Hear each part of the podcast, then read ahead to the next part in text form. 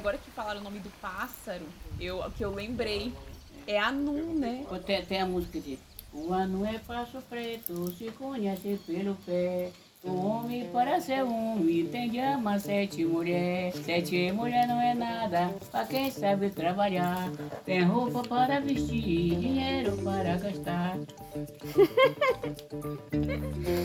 é ladrão de mar abaixo da Marciana. É,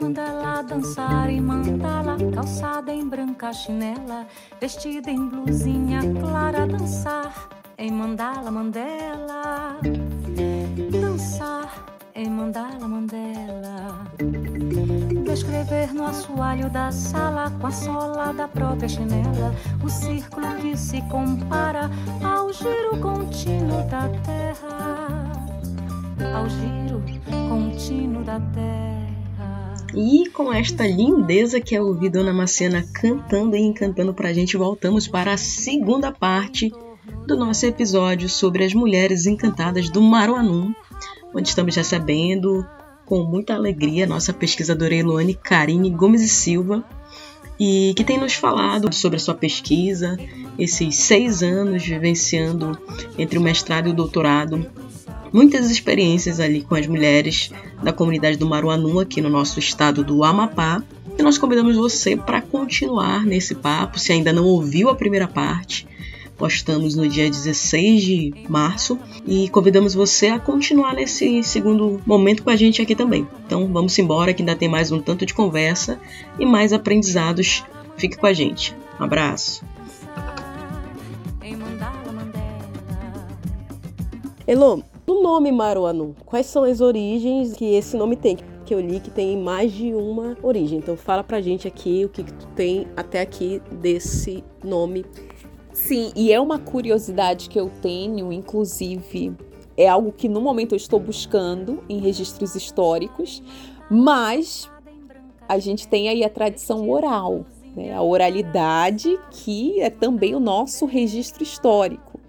E o que a comunidade fala, inclusive, tem algumas pesquisas. Na pesquisa da Alicia Coirolo, que eu mencionei, tem um trecho de um relato da dona Marciana naquela época já falando que o nome seria de origem indígena também. Né? Ali habitavam os Marus e os Anuns, e nessa junção se formou o Maruanum, que na verdade é o nome do rio, o rio Maruanum.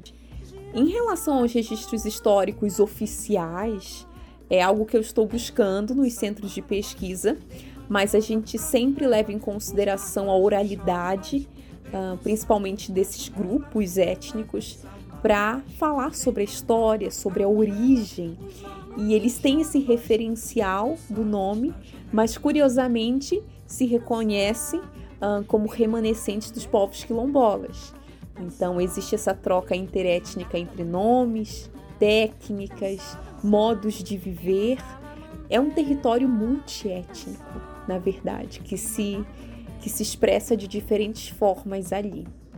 E essa é uma das principais curiosidades. Eu confesso que eu sou super curiosa também com essa origem de tudo, a origem de tudo. Mas eles vão me ajudar a entender ali muito desses caminhos de, de origem, sabe? De, desse ponto inicial onde tudo começou. E o rio, eu acho que é o, o João Paz Loureiro que fala que o rio é o começo é, de tudo ali nas para essas comunidades. E tanto é que, a, que as vilas que conformam ali o Maruanu estão todas dispersas ao longo do rio. Então, por onde corre o rio, correm as suas identidades, correm os seus processos de territorialização. Quem sabe Dona, Dona Marciana vem aqui falar um pouco sobre isso. Dona Marciana já está convidada, hein, Dona Marciana? A senhora vai ouvir esse episódio, que eu sei que a Eluane vai passar para a senhora, então aquele abraço. E há coisas que vêm pela frente, Dona Marciana. Muito obrigada desde já por elas, viu? Já lhe agradeço. Nos aguarde. E nos aguarde. E Elo, com o encerramento do teu mestrado e esse andamento ainda do doutorado, que as coisas ainda estão em fase de pesquisa, como que tu avalias essa importância das mulheres, das louceiras do Maruanum e toda essa construção sociohistórica e cultural né, que elas trazem não só para o nosso estado, mas para o nosso país, para o mundo, porque cada comunidade no mundo, cada pessoa no mundo, como a gente sempre fala, é um universo, traz histórias, traz memórias, traz construções. Então, em relação à particularidade delas, já que é nesse universo que você está debruçada, o que, que você consegue trazer de questão pertinente para que o mundo, a começar em nós, amazônidas, amapaenses, consigamos de alguma forma estar atentos, pessoas seja física, jurídica, as instituições, poder público, privado, seja quem for, como que a gente consegue se atentar, fortalecer, cuidar, promover? Tu já falou algumas coisas ao longo uhum. das tuas falas, mas assim, o que tu consegue apontar, indicar para a gente também em relação à comunidade as mulheres do Maruanum? Sim, são, são vários os apontamentos. Se a gente parte primeiro de uma relevância é, científica, a, a própria ruptura de muitos paradigmas da ciência, a forma como a gente faz ciência, como novas filosofias se atualizam quando a gente traz a alteridade como mediadora dessa relação entre o saber científico e o saber desses grupos que têm muito a ensinar como fonte de conhecimento, como construção de novos conhecimentos, isso no campo teórico também, o que é produzido, que eles contribuem por meio da oralidade, dos sentidos da arte. E toda vez que eu falo desses conceitos, arte, memória, bioculturalidade, a gente tem que ter em mente a atualização desses conceitos. Muito se fala dentro das ciências sociais que a gente vive uma crise do descrever é uma ruptura com o que a gente entende da etnografia clássica, é, do pesquisador distante e o seu objeto ali. E a gente traz uma nova postura uh, de um pesquisador integrado. Por isso que eu trago muito da tradição da fenomenologia, que é uma, uma base epistemológica que, que eu me identifico bastante, que justamente traz essa questão da alteridade, da intersubjetividade, da partilha do sensível, deixar um pouco de lado, até mesmo romper com essa razão instrumental da ciência, desse mundo técnico e, e trazer para essa razão sensível, como, como diria o Michel Maffezoli, né? encontrar essa partilha do sensível. Então, está aberto a isso, a entender esses grupos, essas novas formas de conhecimento, de visões de mundo, e a gente acaba descobrindo uma série de coisas. Foi como eu disse logo no início, aquele excerto poético do Manuel de Barros. A gente começa a descobrir por meio de novos conceitos das palavras, novos seres, novas experiências, novas vivências, e é reconstruir o mundo a partir disso. A gente consegue reconstruir o mundo a partir disso. Em termos de relevância social, a própria mobilização política que ele já tem ali com a articulação das suas cooperativas, no caso das louceiras do Maruanum, da sua associação, das mobilizações para demarcar os, os seus territórios, é extremamente importante para a preservação dos ecossistemas, para a preservação da vida ali. Porque quando a gente entende que, que o que eles têm ali é um modelo de existência que conflui com a natureza, que é a própria natureza, é o que eles é, aprenderam por meio dos seus ciclos e essas tradições é, que mantêm vivo, vivas ali, vivos todos esses princípios, e é por isso que eu trabalho tanto com essa relação entre a arte do quilombo, que é a arte que é produzida pela concepção humana, a gente produz arte desde quando éramos caçadores-coletores, ali a arte rupestre, existia a questão da comunicação ali, muito característico daqueles grupos humanos, mas também a fruição estética, né? esse processo é, é estético que veio se aperfeiçoando, é, se modificando com a revolução cognitiva, com uma série de transformações uh, na nossa espécie. Então a gente tem que entender que o que a gente produz enquanto seres humanos, que é, nada mais é do que a arte, a meu ver, a arte é uma das formas. Eu queria falar que a arte fale.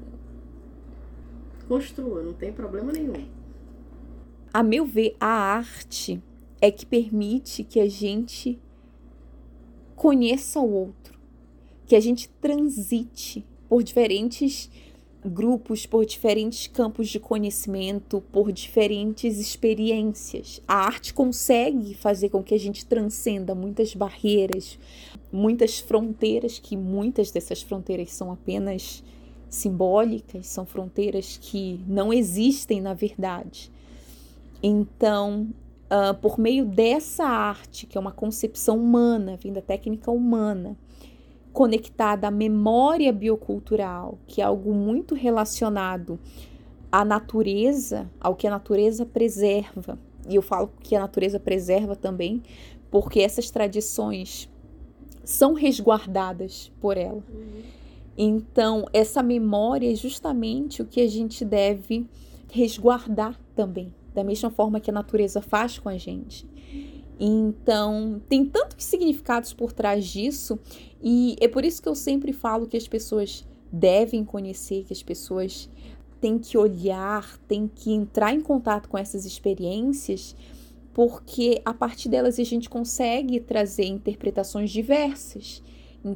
Essa é a minha interpretação, o que eu tenho a compartilhar desse contato, desse papel de pesquisadora, mas eu acredito que cada pessoa consiga a partir disso trazer a sua própria inspiração, a sua própria interpretação, mas enxergar é, a sorte que a gente tem de viver uma experiência como essa e poder, uh, nesse momento, nesse exato momento que é o presente, começar a repensar o mundo, repensar a vida e, e entender de uma vez por todas, sabe, o, o que a gente quer para o mundo que a gente quer viver, de que forma a gente quer viver, o que é importante, o que deve ser valorizado nesse tempo que a gente tem de vida. E eu e nesses últimos tempos eu tenho pensado muito sobre isso, o que, o que deve ser valorizado. E a gente começa a tirar muitas coisas desnecessárias da nossa vida, entender o que realmente importa. E são diversas as inspirações, os impactos em relação a emergência global que a gente vive, das mudanças climáticas, da perda de biodiversidade, desse ponto de inflexão da Amazônia por conta é, das, das sucessivas crises ecológicas na região.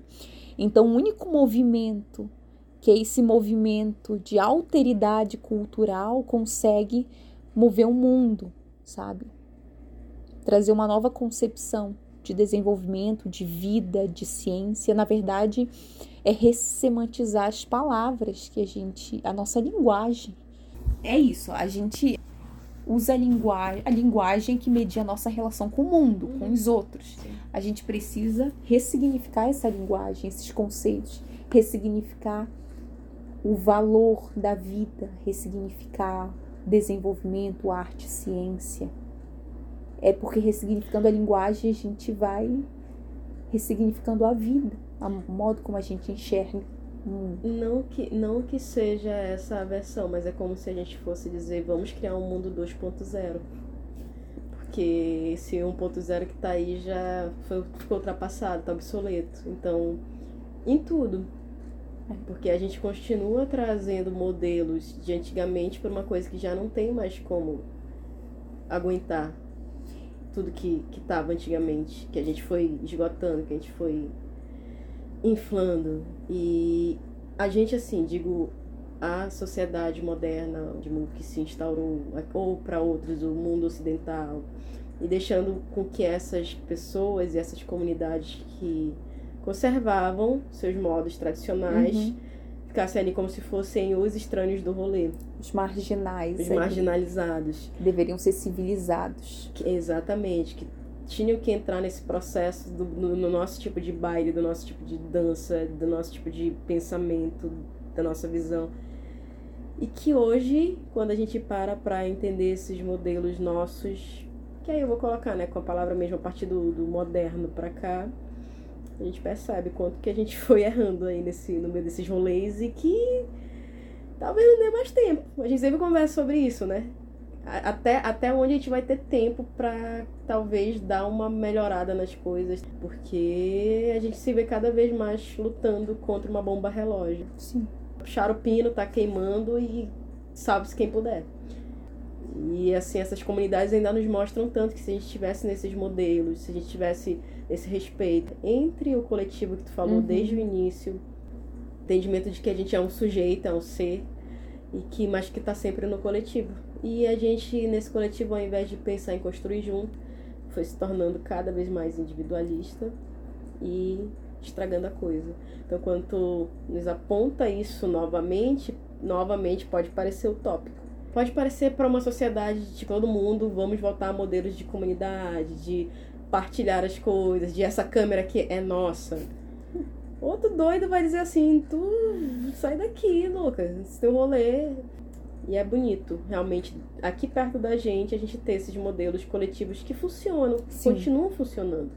E eu lembrei também do Christopher quando ele falava daquela experiência de ir ao Tumucumaque e não só a experiência que você teve lá ficar lá, mas você trazer para sua vida depois. Então, quando tu ia falando aí também dessa questão de vá ao Maruanu, experimente Maruanu, prove Maruanu, Maruanune-se, né? Porque eu sempre tô pensando aqui já em como impactar, em como comunicar, em como fazer com que as pessoas queiram ser atingidos por isso. Você fazer com que realmente essas pessoas que possam ter essa experiência com Maruanu, quando elas retornarem para cá ou para qualquer outro canto que elas forem do universo, elas possam levar esses modos de vida, esses olhares todos. Então, muito bonito. E Tomara, né, que a gente também tenha mais esse fomento de turismo, de Sim. visita. Então, Existe todo um trabalho ali, porque inclusive a comunidade do Carmo do Maruanu tem o seu balneário e existem visitações ali de forma espontânea. Não foi nada pensado, longe disso. não, não tem Até a estrada de-. Não, a infraestrutura turística não existe Pois é, ali. Uhum. Inclusive a própria é, estrada que liga aqui Macapá comunidade tá há muito tempo assim sem se a- Por isso que os ciclistas gostam de ir pra lá, porque tem essas coisas. Então, é complicada. Até infra- essa infraestrutura básica de acesso à comunidade. Então, o que elas fazem? É, comercializam as suas peças no centro de exposição das louceiras do Maruanum, que fica ali no Carmo do Maruanum. É um centro onde ali a gente faz as reuniões com elas, ahn, tem eventos, tem as peças ali para venda.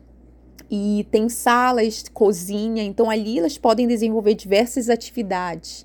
Ah, e elas também comercializam na Casa do Artesão em Macapá e em eventos como, por exemplo, o Encontro dos Tambores, feiras do Sebrae. Então, elas participam dessas feiras para dar visibilidade às suas louças. E uma coisa que eu achei interessante logo quando. Porque eu focava ali na minha dissertação, já falei aqui, na questão do turismo cultural, né? O turismo cultural justamente trabalha com elementos da cultura que sejam atrativo para um determinado público. E curiosamente, as visitações que ocorrem na comunidade, pessoas de fora, que elas já receberam muitas pessoas de fora, vão por causa delas. Então elas, ah, novamente, não vão por causa das louças do Maruanu, vão por causa das louceiras e tudo que está por trás disso. Então elas recebem muitas pessoas de fora. Aqui, Macapá, Dona Marciana recebe ah, é, visitantes também para comprar as louças. Então existe essa, essa troca é, é, de valores simbólicos assim do grupo. E, e o turismo cultural seria também uma alternativa, o turismo de base comunitária, para se trabalhar também ali, porque existe esse estímulo, essa, é, essa vontade também, elas gostam muito de compartilhar com as pessoas. É por isso que a primeira coisa que elas falam é: tu tem que vir no tempo da tiração do barro, elas querem te mostrar como é que se faz, sabe? Então, para se trabalhar uma comunidade é, como a do Maruanum, eu tô aqui há seis anos, tenho mais dois pela frente de doutorado, já tô me vendo assim, mas con continuo aí. A pesquisa não termina com, quando acaba, elas são muito mais do que uma pesquisa. Então, vamos continuar ah, enquanto elas me permitirem continuar ali com elas, que é isso que importa, assim. É Houve isso. alguma pergunta que algo que você queria dizer e que não foi dito? Muitas. Tipo o quê? Na realidade, muitas. Só que ahn, muitas perguntas foram despertadas, na verdade, em mim. Que eu pretendo continuar trabalhando, continuar ah, junto com elas. E o que eu queria deixar registrado é isso para as pessoas, sabe? Busquem, vão ao Maruanum, ah, conheçam o trabalho das louceiras, não apenas delas, mas de outros grupos também aqui que trabalham com, com artes manuais e, e valorizem o artesanato brasileiro, objeto cultural brasileiro. É, o objeto cultural brasileiro é a história do nosso país, assim, a história é, dos nossos biomas. Então a gente consegue se enxergar também neles, se enxergar as nossas raízes. E é isso, tenham curiosidade. Então é isso, Elo. Que rico tudo que tu Nossa. trouxe.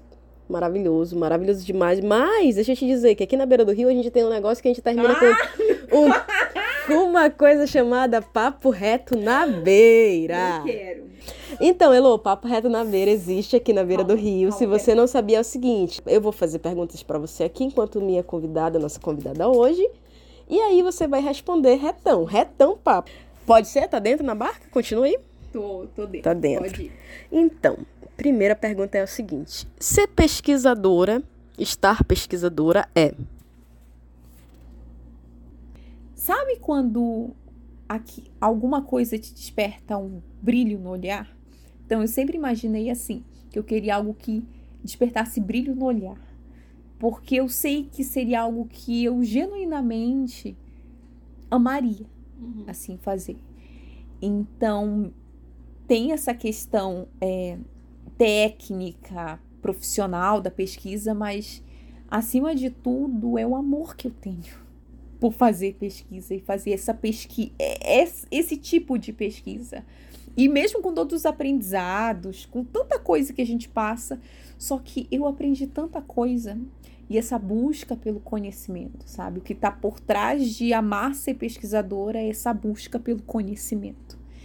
E para mim, conhecer e conhecer é o que me move também. Continuar conhecendo.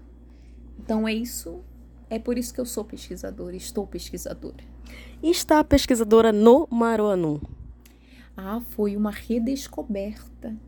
Foi é, redescobrir palavras, seres, experiências, a minha própria vida. Passar por. por. Mano, eu andei de rabeta. Olha que eu sou aqui do norte, nortista, amapaense, amazônida. E pela primeira vez eu andei de rabeta, descendo o rio Maruanum seis da manhã. É uma paz assim que eu não consigo descrever. É o, até o ar é diferente. É uma tranquilidade, uma paz e não tem pressa para nada. E continuo aprendendo, eu sigo aprendendo. Eu sou movida a isso, a novidades, a experiência, aprendizado, conhecimento. MIT te chamou para ir pesquisar Estados Unidos, te oferecendo uma bolsa de 20 mil dólares por mês. Tu vai? Abandona isso aqui? Ah, não, gente. pode, não, pode ser. Ah, Calma lá, vamos lá. Se for uma pesquisa assim, pode escolher o teu tema de pesquisa. Uhum. Nossa, perfeito. Vou continuar com Maruanum, tá? Tá, vou lá, faço umas disciplinas, volto, continuo Maruanum. E aí tu entrega todo o nosso conhecimento para os Estados Unidos ou vai fazer com que ele seja repassado aqui pro, pro Brasil como? Mas é exatamente isso. Vou lá, faço umas disciplinas, volto, faço a minha pesquisa aqui e continuo a pesquisa aqui. A gente paga a MIT. Vai continuar pagando se quiser o meu talento. Agora, a minha pesquisa no Maruanum vai ficar aqui. Mas você tem que entregar para eles. Então, não quero. Chega, não quero. Tô muito bem aqui no Núcleo de Altos Estudos Amazônicos. Centro de referência no mundo. E um dia de glória na pesquisa é quando? quando eu aprendo uma coisa a mais. Sempre quando eu aprendo, assim, eu posso estar dia mais difícil, porque tem muitos dias difíceis, mas para mim é algo é, maravilhoso quando eu percebo que continuo aprendendo, que sabe quando não estagnei, Uhum. ou quando tá fico desmotivada de vez em quando, porque já conversamos sobre a situação do pesquisador brasileiro. Mas mesmo nessas situações mais difíceis, quando eu aprendo uma palavra nova, eu sei que parece muito bobo, muito besta, mas eu aprendo uma palavra nova, eu saio repetindo para todo mundo. O que, que eu aprendi? Essa palavra. Principalmente com os meus, os meus amigos, todos pesquisadores, eu vou logo mand mandando para eles. É super engraçado, eu já mando para eles no WhatsApp, ó. Guarde essa palavra. Aprendi algo novo. E na beira do rio Maruanu, o que se passa? Sonhos. Eu tenho muitos, muitos sonhos. Acho que eu pude reavivar muitos sonhos ali. Sonhos que ficaram para trás, né? Por conta das coisas da vida que acontecem. Mas voltei a sonhar com novas experiências. Na verdade, com uma nova vida. É isso, sonhar com uma nova vida. Diferente da que eu tinha. Assim, do que eu tenho. Amanhã eu posso ter outra, e depois outra, e depois outra. Mas é, é muito bom continuar sonhando. Assim, não perder essa capacidade. Por isso que quando a gente discute as nossas coisas, a gente fala utopia, é um banho de água fria para mim. É um banho de água fria. Por mais que seja uma palavra bonita, por mais que seja um, uma, uma palavra que foi muito bem explicado o seu sentido pelo Galeano naquele vídeo, inclusive foi citando um outro autor explicando o sentido de utopia, né, que serve para nos fazer caminhar. Muito bonita essa explicação, mas a partir do momento que fala utopia, assim, ó, continuo sonhando. Continuo sonhando. E ser convidada do Na Beira do Rio Podcast, o que foi? Foi assustadora a experiência. Porque uma coisa é a gente ali compartilhar. Assim, eu sou muito autocrítica, nem preciso falar muito sobre isso, que a Andrea sabe, entende? Então é o momento que as pessoas vão saber exatamente o meu processo de pesquisa, o que eu penso. E mas assim, eu não tô me importando muito ao final desse episódio não, porque são anos estudando e trabalhando duro. Então, é isso que eu tenho uh, para compartilhar. Tenho muitas outras coisas também. Eu estou sempre aberta é, a aprender coisas novas, a mudar de opinião. Por isso que eu tô mais tranquila quanto a isso, sabe? Eu tô muito tranquila depois dessa conversa, assim. É curioso isso. Vou refletir sobre isso. Reflita, já que você diz que vai refletir, mas é muito bom te ouvir, Elô, nossa querida convidada de hoje. E eu não poderia terminar esse episódio sem fazer isso hoje, que é a questão da tua escrita, Elô, também, que tu sempre fala disso, desde sempre, na leitura dos teus artigos, o quanto, assim como tu falou agora, um dia de glória, uma palavra que eu descubro para vocês terem a noção, sabe, assim, do quanto ela se preocupa. E quando você tá lendo o artigo, você vai enxergando o cuidado que ela tem, esse cuidado com a escrita que se aperfeiçoa cada vez mais e que nos faz, né, enxergar. Para mim, lendo aquilo ali de verdade, eu ficava visualizando por meio das tuas palavras, aquelas mulheres, esse povo, em cada detalhe que tu traz de valor ao mundo por meio da tua escrita. Então, que você que ainda não leu, leia. Por tudo isso que vocês também hoje aqui estão ouvindo um pouco mais, conhecendo um pouco mais de tantas riquezas no nosso estado, dessas mulheres, e que a gente quis ressaltar no nosso retorno da terceira temporada. Tudo isso e mais uma infinidade de coisas que a gente sabe que não entra nos resultados oficiais da pesquisa que ela está fazendo, mas que ela bem sabe que vive e passa e tem entregado essa riqueza ao mundo, né? E das formas que ela colocou até hoje em artigos, vocês também podem acessar. Mas eu queria, e hoje tenho a felicidade muito grande de neste podcast a gente estar tá podendo também levar isso para vocês. Fazer mais uma vez desse podcast um meio que leva conhecimento nosso ao nosso povo. Então, muito obrigada. Eu tenho grande orgulho de dizer minha amiga está fazendo um trabalho importante ao mundo. Não pensem que vai terminar aqui. Há futuros pela frente e os encantamentos de um povo, de mulheres lindas e tão significativas, pode ser abraçado por todos nós. Afinal, como diz o Emicida, tudo que nós tem é nós. Vamos também seguindo com aquilo que ela indicou, tentando rever, conhecer, construir dias melhores, um mundo, futuros mais humanos, afetivos, potentes, que elevem, promovam vidas, resistências, resistências e tudo mais que essas nossas mulheres encantadas do Maruanum também podem nos ensinar. E a Elo Roche pode voltar aqui para nos dar umas dicas que a Elo convidada vai só se despedir também aqui. Mas a Elo Roche aqui desse podcast nos dê dicas aí, Elo. Daquilo que tu também já viu da Elo pesquisadora, que pode indicar das coisas todas, por favor. Termine pra gente esse episódio aí. Elo Roche, faz alguma coisa. Fico imaginando assim, gente, pedir dicas, né? uh, ah, para uma pesquisadora de leituras. de leituras.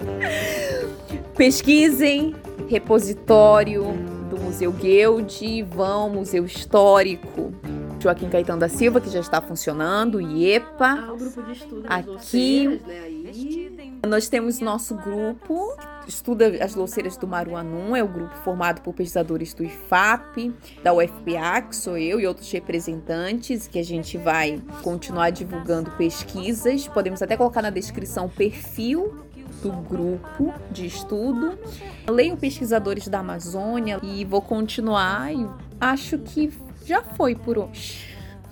Então é isso. E como host, incorporando novamente aqui, voltamos à nossa programação normal. Para os próximos episódios temos outros convidados e continuem acompanhando na Beira do Rio Podcast. Podem mandar dúvidas, inquietações, sugestões e continuamos por aqui, tá bom? E encerramos por hoje. Até a próxima. Em mandala, a os choram baixo, debruçados na janela. Dançar.